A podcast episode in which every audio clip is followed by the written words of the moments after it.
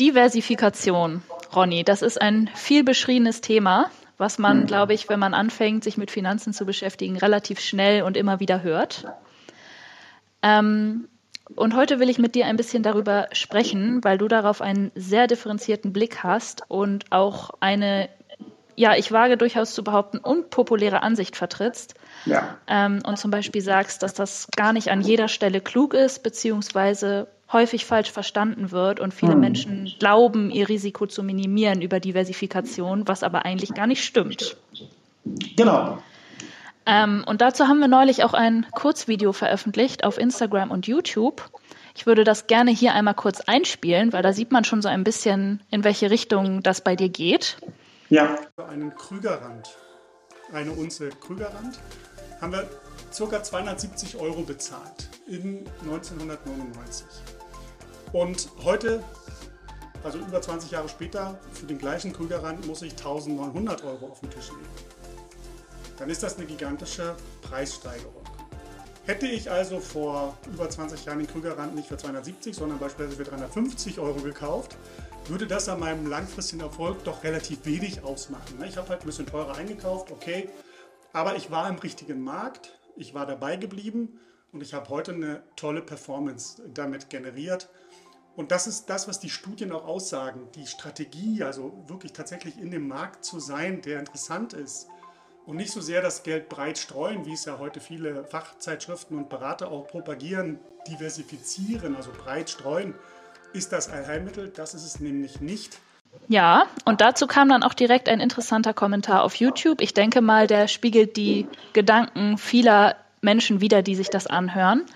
Ähm, und zwar sagt da jemand, man diversifiziert ja auch nicht, um die größte Rendite reinzuholen, sondern die Wirtschaft am besten abzubilden und das Risiko zu minimieren. Ja. Das klingt ja erstmal logisch und ähm, trotzdem siehst du das nicht bedingungslos genauso. Kannst du das mal ein bisschen aufschlüsseln, warum das so ist und bei der Gelegenheit auch gleich nochmal erklären, was eigentlich Diversifikation ist? Das kann ich machen, Anja Katharina. Das ähm, Diversifikationsthema ist ja ein wichtiges Thema, das hast du schon gesagt. Das ist auch eines der äh, Themen, die die größten Missverständnisse äh, mitziehen oder nach sich ziehen, äh, weil es nicht richtig verstanden wird oder falsch kommuniziert wird. Diversifikation ist ja erstmal die Aufteilung und die Streuung von Vermögenswerten auf verschiedene Anlageklassen. Mhm. Ja? Also das Kapital wird beispielsweise bei einem Aktienfonds in verschiedene Branchen, bei einem Aktienportfolio in verschiedene Branchen aufgeteilt oder in verschiedene äh, Regionen, wo die Unternehmen beheimatet sind, investiert, um eben oder mit dem Ziel, äh, die Risiken oder das, nicht die Risiken, sondern das Risiko des Gesamtportfolios äh, zu verringern. Das ist ja erstmal äh, das, was ich will, erreichen möchte oder das, was zumindest die, die äh, Branche suggeriert, dass man das erreichen kann. Und ich sage einfach, ja, das klingt erstmal gut, das klingt vielversprechend, das funktioniert meistens in der Realität eben nicht. Ähm, also der, der Kommentar auf YouTube war ja erstmal nicht falsch. Ne? Man mhm. diversifiziert ja nicht, um die, die größtmögliche Rendite reinzuholen. Das schafft man mit Diversifikation nicht. Weil wenn man diversifiziert, dann senkt man automatisch auch ein Stück weit äh, erstmal die Rendite. Ähm, und ähm, mit Diversifikation, also mit Streuung, äh, kann man natürlich die Wirtschaft gut abbilden, auch richtig. Aber ich wage zu behaupten, dass man eben nicht in jeder Situation das Risiko äh, minimiert. Ähm, und da sind jetzt eben die Missverständnisse beheimatet. Aber darüber werden wir ja gleich auch noch mal ein bisschen im Detail sprechen ähm, und das erklären. Okay, ja, bevor, bevor du das machst, ähm, können wir vielleicht noch mal ganz kurz auf die Redewendung nicht alle Eier in einen Korb legen eingehen. Mhm, das ja, ja äh, steht ja immer stellvertretend für die Diversifikation. Und ähm, schon da geht es ja mit den Missverständnissen los. Das haben wir, glaube ich, in der ETF-Folge mal besprochen. Ja. Ähm, dass viele Menschen da einfach davon ausgehen, okay, äh, hier, ich investiere jetzt in, in einen Aktienfonds oder in verschiedene Wertpapiere und dann bin ich ja sicher aufgestellt und habe mein Risiko minimiert. Aber Du hast dann erklärt, das sind gar nicht die Körbe, die hier eigentlich gemeint sind. Ja, ja, genau. Das ist, also ich erinnere mal an die, an die Krisen, jetzt zum Beispiel 2008 oder 2001. ähm, wo eben selbst, wenn man alle, nicht alle Eier in einen Korb gelegt hat, sondern auf verschiedene Körbe verteilt hat, also in Aktien, Anleihen, Immobilienfonds, äh, vielleicht auch ein bisschen Rohstoffe, ähm, dann hat man halt auch in den Krisen äh, erlebt, dass trotzdem alle Körbe runtergefallen sind. Mhm. Und ja, dann ist ja genau das, was ich eigentlich erreichen wollte, dass zumindest mal ein oder zwei Körbe nicht runterfallen. Das ist ja, hat ja nicht stattgefunden in der Praxis.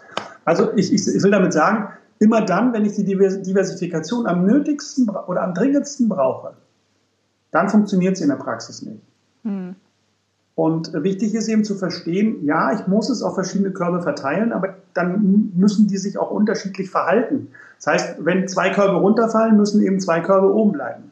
Mhm. Und das finden wir in der Realität einfach nicht. Ja?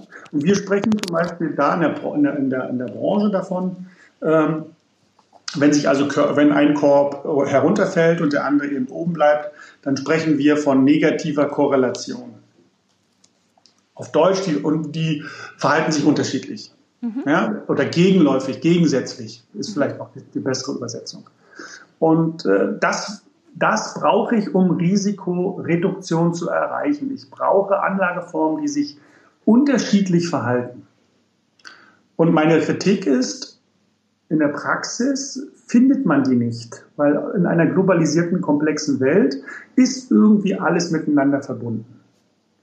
Und äh, das ist eben der Grund oder meine Kritik, äh, dass ich sage, naja, auf dem Papier klingt das alles super, ich kann das wunderbar nachrechnen, die Mathematik dahinter stimmt auch, aber leider sind die, die Grundannahmen dieser Theorie ähm, in der Praxis nicht anzufinden. Also verstehe ich dich gerade richtig, dass du sagst, es gibt überhaupt keine negativ korrelierenden Anlageklassen, also auch nicht zum Beispiel jetzt eine Währung und Gold, wo sich das so im Wechsel befindet. Wenn das eine an Wert verliert, gewinnt das andere?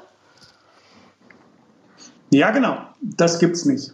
Also gibt's selten. Nicht. Äh, es gibt es, es mag vielleicht auch in, in ich sage immer normale Phase, Marktphasen, ne? wenn also alles erstmal ruhig ist und gut funktioniert. Äh, die Phasen gibt es ja auch. Ähm, aber für die Phasen brauche ich ja nicht diversifizieren. Ich brauche es ja eigentlich wirklich erst, wenn es mal rutscht. Äh, weil da hätte ich dann ganz gerne einen Diversifikationseffekt auch gespürt und, und äh, erlebt, ähm, wo ich dann eben sage, naja, es ist halt mein, nicht mein gesamtes Portfolio abgesagt, sondern eben nur ein Teil. Der andere Teil hat sich so verhalten, äh, dass er zumindest einen Teil der Verluste wieder aufgefangen hat. Okay.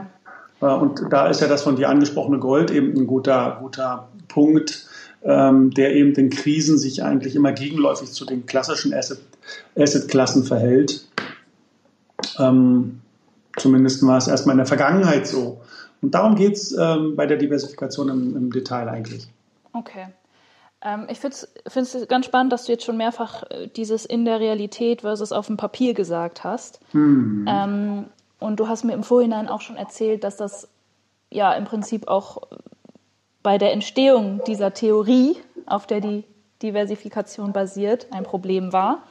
Ja. Ähm, trotzdem aber am, am, Ende ein Wirtschaftsnobelpreis dabei herauskam.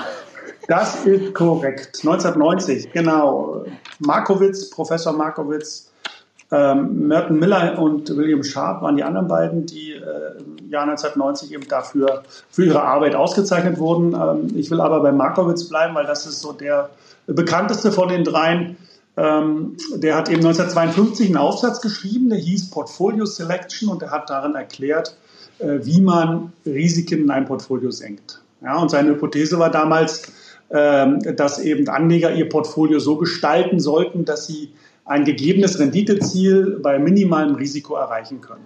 Ja, indem sie eben verschiedene Wertpapiere mit unterschiedlichen Risiko- und Renditeprofilen miteinander kombinieren. So seine äh, Theorie. Ja. Und seine die zentrale Erkenntnis eben aus dem Gesagten ist, dass äh, Markowitz der Meinung war, dass das Gesamtrisiko eines Portfolios nicht einfach nur die Summe der Einzelrisiken ist, ähm, sondern stattdessen hängt das Risiko äh, eben von der Korrelation, den Begriff habe ich ja vorhin schon mal verwendet, mhm. äh, zwischen den Renditen der verschiedenen Wertpapiere ab. Also die Dinge beeinflussen sich miteinander. Die, ja, die haben eine, eine Wechselbeziehung und die ist eben für, für, die, für die Gesamtrendite bzw. für das Gesamtrisiko eben entscheidend. Und ähm, man muss eben wissen und verstehen, dass, Risik, dass es unterschiedliche Risiken gibt. Und so die zwei Hauptrisiken sind, äh, wir nennen das das unsystematische und das systematische Risiko. Das unsystematische Risiko ist also das, was äh, dem Wertpapier eigen ist, also das wertpapierspezifische Risiko, also das Unternehmensrisiko zum Beispiel. Ähm, das ist das eine. Mhm. Das, das ähm, kann man durch Diversifikation beseitigen. Auf der anderen Seite gibt es das systematische Risiko, das nennt man das Marktrisiko, also das ist das allgemeine Risiko des Marktes. Das kann man eben nicht wegdiversifizieren. Und meine Kritik eben ist hier auch, dass diese feine Unterscheidung gar nicht gemacht wird. Die meisten Anleger, bin ich mir sehr sicher, kennen diesen Unterschied gar nicht. Mhm. Und wenn da von Risikoreduktion gesprochen wird, dann meint man eigentlich das wertpapierspezifische Risiko. Denn das Marktrisiko kann nicht beseitigt werden. Das ist immer da. Okay, also ist das auch so eine falsche Art der Beruhigung, wenn man sagt, ja, ich bin ja breit aufgestellt, ähm, weil man dieses Marktrisiko gar nicht im Sinn hat. Ja, natürlich nicht. Ich erinnere dich mal an die, an die große Weltwirtschaftskrise 1929 bis 1937. Ähm, da hat man diversifizieren können im Aktienbereich, wie man wollte.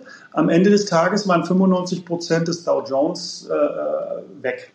Der Wert des Dow Jones hat sich um 95 Prozent reduziert. Ja. Und egal, ob ich Aktie B, Aktie C, Aktie D, Aktie F im Portfolio hatte, das war egal. Ne? Es ging einfach bergab. Und ähm, da hätte man eben mit so einer, mit so einer Diversifikation oder mit zum, zum Beispiel mit einem klassischen Aktienfonds, wo ja die meisten der Meinung sind, sie hätten da mit ihr Risiko gestreut, wo ich sage, ja, natürlich habt ihr euer Risiko gestreut, aber nur das unsystematische Risiko, also das der wertpapierspezifische, das Marktrisiko ist noch da. Mhm. Das kriegst du auch nicht weg. Mhm. Und weißt du, diese, diese, diese feine, dieser feine Unterschied, aber der so wichtige Unterschied, ähm, äh, der fehlt mir einfach. Und die Menschen unterschätzen einfach die Risiken, die sie da eingehen. Die haben gar keine Ahnung, ähm, was, für ein, ähm, was für eine Risiken oder welche Risiken sie da tatsächlich im Portfolio haben. Das werden sie leider erst rausfinden, wenn es dann mal rutscht. Okay. Wenn du sagst, das Marktrisiko kriegt man nicht weg, bist du trotzdem der Meinung, dass man anders handeln würde, wenn man sich dessen bewusst wäre? Absolut. Ja. Also das ist wahrscheinlich auch dein Punkt, ne? dass du sagst, das kriegt man zwar nicht weg, aber wenn man das weiß, handelt man auf keinen Fall so, wie die meisten es jetzt tun. Natürlich nicht. Okay, gut. Warum denn, warum glaubst du, wird das trotzdem von so vielen Beratern und Beraterinnen propagiert? Weil es einfach ist. Mhm. Weil man den Menschen und die Menschen suchen ja einfache Lösungen. Das ist ja, unser Verstand tickt ja so. Mhm. Ja, wir wollen Energie sparen. Wir sind zum Energiesparen angehalten. Unser Gehirn ist ja der größte Energiefresser im Körper. 20 Prozent der Ener Gesamtenergie fließt ins Gehirn. Und ähm, deswegen äh, gibt es da auch Energiesparprogramme. Und deswegen, äh, immer wenn man hohen kognitiven Aufwand betreibt, ähm, dann äh, frisst das eine ganze Menge an Energie. Und das ist äh, nicht gut. Und deswegen versucht man eher, sich mit einfachen äh, Dingen äh, zu ähm, zu beschäftigen und die dann auch äh, zu tun, wenn man eben diesen großen Aufwand scheut. Und mhm. das geht ganz vielen so. Und das sehe ich ja auch, ähm, oder das höre ich ja immer auch, wenn ich Menschen frage, warum sie jetzt in den oder den Investmentfonds investiert haben. Naja, weil es einfach ist und weil ich eben äh, mit äh, wenig Aufwand äh, eine breite Diversifikation erreiche. Das ist so eine Standardantwort. Mhm. Und da sage ich, ja, das ist erstmal verständlich, aber es ist eben auch auf der anderen Seite total falsch, weil ähm, die meisten eben das, was hinter dieser Diversifikation steckt, nicht verstehen. Warum hat denn Marco oder wie kommt denn Markowitz dazu, ähm, dass ähm, man eben einfach nur ein paar äh, unkorrelierte oder negativ korrelierte Anlageformen miteinander kombinieren muss und das Risiko damit sinkt? Das, das ist ja eine Theorie. Das ist ja, es heißt, es ist ja die Portfolio-Theorie. Und die, Portfoliotheorie sagt ja auch, oder Markowitz hat ja, um diese Theorie aufzustellen, Annahmen getroffen. Er hat also gewisse idealtypische äh, Annahmen getroffen, unter denen, also man könnte das Laborbedingungen nennen. Aha. Und, unter diesen Laborbedingungen funktioniert es. Mhm. Und was sind denn diese Laborbedingungen? Und da gibt es eine ganze Menge, aber ich, ich, ich gebe dir mal drei, vier Stücke als, als Beispiel. Also das erste ist, ähm, Markowitz ähm, mag eine, die, eine der, der wichtigsten Marktbedingungen von Markowitz war, dass er sagt, Anleger handeln stets rational. Ciao. Ciao. Und das Thema hatten wir ja schon mal in der Folge äh, über die Börsenpsychologie und ja. haben wir da besprochen. Ja. Naja gut, rationales Handeln, äh, das ist schwer. Ja, das ist eigentlich in der Praxis, in der Realität nicht anzutreffen oder nur selten anzutreffen. Da ist immer auch Emotion dabei. Mhm. Äh, oder ähm, was könnte man noch nehmen? Äh, Vollkommenheit der Kapitalmärkte, also diese Markteffizienztheorie aus den 60er Jahren. Äh, Eugen Farmer äh, mit seinem Capital Asset Pricing Modell hat das ja äh, unterstellt, dass Märkte effizient sind. Dass sie also immer alle zur Verfügung stehenden Informationen in die Preisfindung mit einbringen. Und äh, wir wissen ja auch, das gibt es nicht. Also Markt, die Märkte sind nicht effizient. Wenn Märkte effizient wären, würde es keine Krisen geben oder keine Crashs. Das ist eine starke ja. Aussage, ja. Die würde es nicht geben, weil es, ist ja, es sind ja alle Informationen immer drin. Hm. Ähm, und es sind äh, vollkommene Kapitalmärkte, heißt auch, es gibt keine, also Markowitz hat auch gesagt, keine Transaktionskosten. Äh, es werden keine Steuern gezahlt. Alle Informationen sind frei verfügbar. Wir wissen heute, es sind eben nicht alle Informationen frei verfügbar, weil man muss ja mittlerweile bei dem einen oder anderen ähm, äh, Medium dann auch Geld bezahlen, um an Informationen zu kommen. Ja, und äh, da sind so viele Annahmen drin, wo ich sage, das, äh, das, das gibt es gar nicht, das geht in der Realität gar nicht. Ja? Oder nehmen wir noch einen dritten Punkt. Ähm, Markowitz unterstellt in seiner Portfoliotheorie zum Beispiel, es gibt nur einen einzigen Anlagehorizont. Das heißt, mhm. alle Anleger haben ein und denselben Zeitrahmen für ihre Anlageentscheidung. Okay, ja. Und da wissen wir beide schon, Anja Katharina, dass mhm. wir alleine schon beide unterschiedliche Anlagezeiträume haben. Ja. Du hast einen längeren als ich, weil du bist jünger als ich. Mhm. Und das sind so äh, ganz diese Themen oder risikoaverse Anleger. Markowitz sagt, ist, alle Anleger sind risikoavers. Das heißt, risikoavers heißt, Anleger ziehen bei gleicher erwarteter Rendite das weniger riskante Investment immer vor. Hm. Tun Sie das wirklich? Nee. Und dann, das, das weiß sogar ich aus Erfahrung, dass das nicht stimmt. Ja, überhaupt erst mal zu wissen, welches ist denn das weniger riskante Investment ja, überhaupt. Ja, da geht's das ja schon kommt ja noch dazu. Ja. ja. und das sind so Dinge, wo ich, und da kann man weitermachen, aber da würden mhm. wir jetzt ähm, die, die Folge unnötig ausdehnen. Ja, um, um, um jetzt mal ein Fazit zu ziehen, zu ziehen Anja Katharina, ähm, Finanzmärkte unterliegen einfach in der realen Welt nicht diesen Annahmen, die Markowitz in seiner Portfoliotheorie aufgestellt hat. Und viele andere eben auch, äh, die ähm, Theorien dort in, in, verfasst haben. Ähm, auf der anderen Seite hat aber eben diese moderne Portfoliotheorie einen bedeutenden Einfluss auf die Anlagepraxis und das Verständnis von Risikorendite und eben Diversifikation und wird eben von der Finanzindustrie propagiert. Und ich habe ja vor vielen Jahren schon gesagt, äh, für mich ist die Diversifikation so wie sie jetzt hier geschrieben steht, in der modernen Portfoliotheorie äh, veranlagt ist. Eben ist es für mich ein Marketing-Gag der Finanzindustrie und wow. äh, das ähm, würde ich einfach auch so ähm, unterschreiben, weil eben gerade in Zeiten extremer Marktbedingungen, also Markowitz hat ja gesagt, äh, schwarze Schwäne gibt es nicht.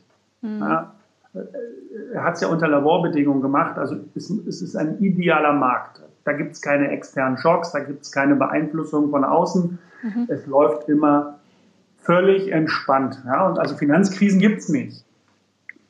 Und äh, eben gerade in diesen Zeiten, wo die Märkte ausschlagen, verändern sich eben auch dann gleich wieder die Korrelationen. Ja? Und dann kann es eben sein, dass Diversifikation nicht wirkt und dadurch eben auch das Risiko äh, einen völlig anderen Weg einschlägt und zum Beispiel steigt. Mhm. Und das sind so Dinge, ähm, die man eben berücksichtigen muss ähm, und wissen muss, wenn man sich auf diese Portfoliotheorie eben einlässt. Und deswegen kann ich nur sagen, äh, selber damit beschäftigen, gucken, äh, was macht das, wie funktioniert das und ist vielleicht eine naive Diversifikation, wie zum Beispiel mit der Drei-Speichen-Regel, ähm, vielleicht dann doch der bessere Weg, um sein Risiko effektiv zu senken. Ja, zur Drei-Speichen-Regel hast du ja auch schon mal eine Podcast-Folge gemacht. Ja, genau. Ich weiß nicht auswendig, welches ist, aber es ist eine relativ frühe gewesen. Ja, das stimmt. Ziemlich zeitlich am Anfang, ja. Also, ich habe mir jetzt zwei Sachen besonders gemerkt, beziehungsweise fand ich sehr, sehr eingängig, die du gesagt hast. Erstens, äh, die Diversifikation versagt dann, wenn man sie eigentlich am meisten braucht. Und das ergibt ja, ja dann irgendwie keinen Sinn. Ja. Und zweitens, sie ist aus deiner Sicht eine Art Marketing-Gag oder Marketingstrategie, was ich super spannend finde, weil sie macht ja Mut dazu, sein Geld äh, in zum Beispiel Aktien zu investieren, wo viele Menschen ja auch am Anfang sehr, sehr skeptisch sind und denken, oh, was passiert? Und dann werden sie mit dem Stichwort Diversifikation beruhigt. Das habe ich ja selber auch schon erlebt. ähm, da werde ich auf jeden Fall nochmal näher drüber nachdenken.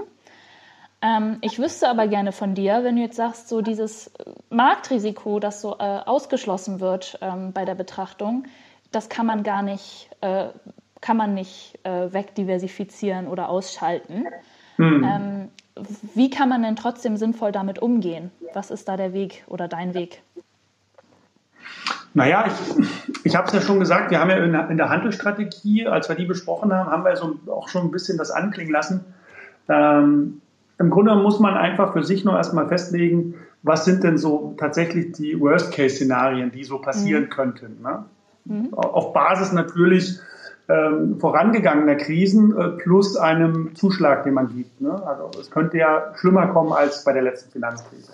Mhm. Aber so, so, so gehe ich zum Beispiel an die Sachen ran. Und dann überlege ich mir halt, na, was ist denn, was könnte denn auf diesem Weg bis dahin passieren? Laufen wir vielleicht mehr in die Inflation oder mehr in eine Deflation oder passiert eine Stagflation? Keine Ahnung, wir wissen es ja nicht. Oder ich weiß es ja auch nicht. Wir können alle nicht in die Zukunft gucken. Mhm. Deswegen ist meine Botschaft die, sich so aufzustellen, dass man möglichst ähm, alle äh, Szenarien, die da so passieren könnten, berücksichtigt und dass man sein Portfolio eben dann auch so ausrichtet, dass man eben ähm, in, in allen, in, in den meisten Fällen eben auch von profitiert. Man, kann, man muss ja nicht äh, von einer Finanzkrise, ähm, muss man ja kein Vermögen verlieren. Man kann ja in einer Finanzkrise auch Vermögen aufbauen. Mhm. Ähm, die meisten haben aber halt ähm, ähm mit, bei einer Finanzkrise die, die Idee, dass es da eher ja, bergab geht und in den Keller geht. Nee, man kann in meinen Augen auch von profitieren und man sollte sich auch darüber Gedanken machen, wie man davon profitieren kann. Und so sollte man sich dann auch aufstellen. Für mich ist die Handelsstrategie ähm, eine sehr, sehr sinnvolle äh, Strategie, um eben jetzt hier nicht in diese Diversifikationsfalle zu tappen und sich tot zu diversifizieren, obwohl man es eigentlich gar nicht ist. Also ich kenne Leute, die haben äh, Investmentportfolien mit 15, 20 verschiedenen Investmentfonds, die an sich dann auch nochmal mit äh, in sich gestreut sind. Also ich glaube, die haben dann ein Portfolio von 100, 200.000 Einzelunternehmen, mhm. wenn überhaupt vieles doppelt sich ja auch, äh, vieles äh, überlappt sich. Das müsste man ja dann auch wieder in Abzug bringen. Aber jedenfalls sind die breit diversifiziert, so glauben sie zumindest. Und im Endeffekt haben sie aber ein riesiges Klumpenrisiko. Und das darf, das darf, eben nicht passieren. Da muss man sich wirklich mit der, mit der Portfoliotheorie mal auseinandersetzen. Und dann wird man hoffentlich sein eigenes Aha-Erlebnis haben.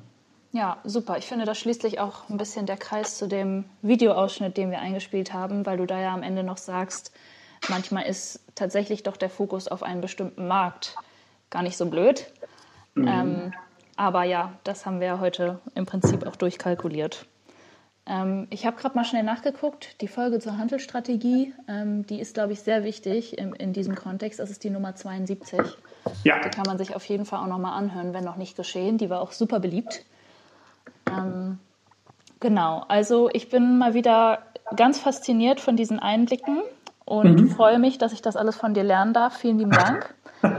Gerne. Es war wieder eine spannende Folge. Ja, stimmt. Und danke auch an den YouTube-Kommentator, der uns überhaupt dazu erst angeregt hat, äh, da mal näher drauf einzugehen.